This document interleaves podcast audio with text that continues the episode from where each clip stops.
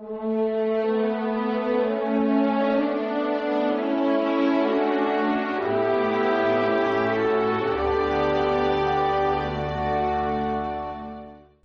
es el heredero.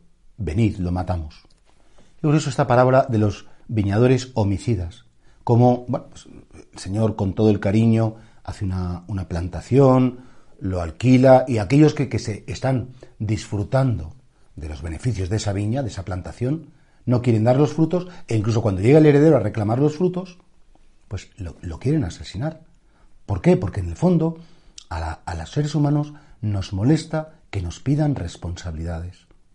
¿En qué sentido? Es decir, te he dado un terreno, en este caso la parábola habla de una viña, te he dado unas cualidades, te he dado inteligencia, salud, te he dado la posibilidad de aprender, de estudiar, de trabajar, te he dado una familia, ¿y, y tú qué has hecho con ellos?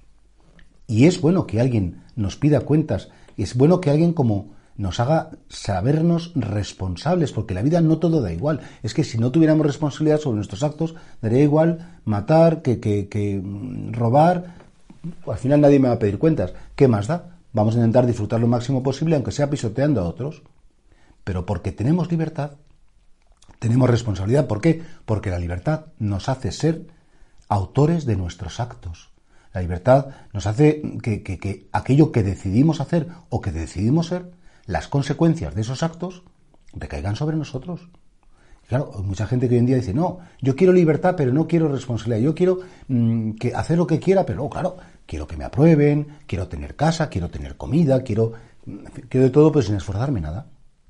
Es importante saber que el Señor algún día no va a ser ese maestro exigente que te va a poner la pregunta más difícil para ver si apruebas y entras en el cielo, pero sí te va a preguntar qué hiciste con los talentos, qué hiciste con los dones, cómo gestionaste tu libertad. Vas a ser lo que tú quieras ser. No vas a tener lo que te gustaría, no te va a pasar lo que tú sueñes, pero en tu personalidad, en tu modo de ser, solo depende de ti.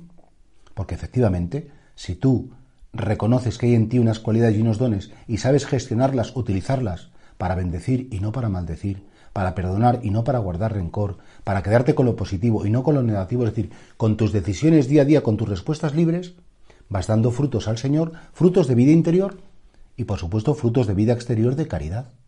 Y entonces sí, decía San Juan, a la tarde te examinarán del amor. Te preguntarán a quién has amado, a quién has querido, a quién has tratado bien, qué han recibido los demás de ti. Han recibido los frutos que tenían derecho a percibir como hermana, como madre, como padre, como amigo, como profesor. Eh, ¿Estás dando a los demás lo que tienen derecho a percibir de ti? Esto es importante que nos preguntemos muchas veces, porque si no al final ah, yo quiero vivir lo mejor posible, no quiero consecuencias para mis actos, y efectivamente podemos ser como niños inconscientes que no se dan cuenta que cada decisión tiene sus consecuencias y que la otra cara de la libertad, por supuesto, siempre es la responsabilidad.